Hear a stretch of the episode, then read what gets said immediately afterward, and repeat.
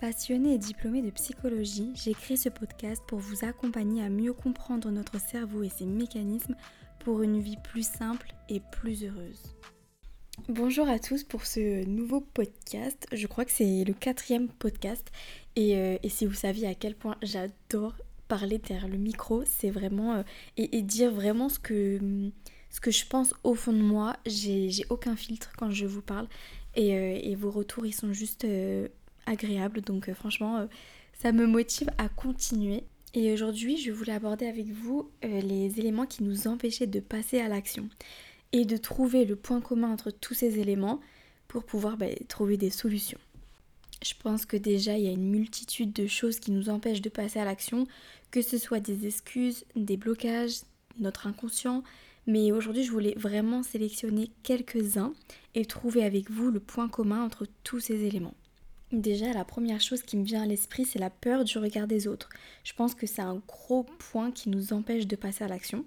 Ensuite, il y a la peur du ridicule, qui est quand même associée à la peur du regard des autres.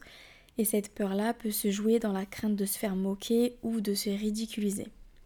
Toujours dans la même logique, la peur du jugement, que l'on dise que ce que vous faites c'est nul, pas intéressant ou que ce n'est pas pour vous, enfin tous les jugements possibles et imaginables. Et pour terminer, la peur de l'échec, cette peur de rater, d'échouer, de perdre et peut-être même de tout perdre. Et en fait, quand on se pose 5 minutes et qu'on regarde tous ces éléments-là, donc la peur de l'échec, la peur du ridicule, euh, la peur du regard des autres, et euh, je crois que j'en oublie un, mais euh, la peur du jugement, voilà.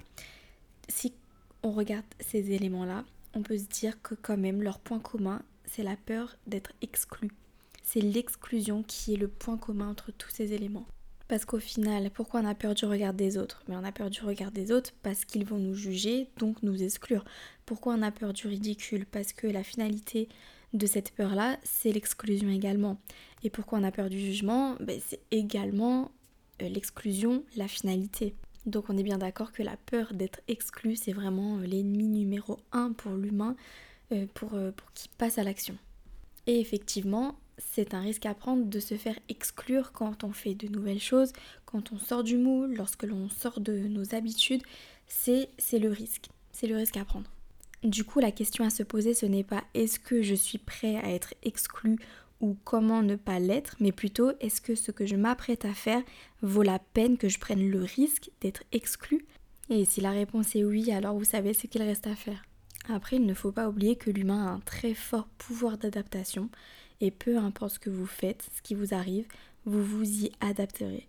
Donc si vous êtes prêt à prendre ce risque, peu importe l'issue, vous l'aurez fait. C'est la fin de ce podcast. Je vous remercie d'avoir écouté jusqu'au bout et euh, on se retrouve bientôt pour euh, un prochain épisode.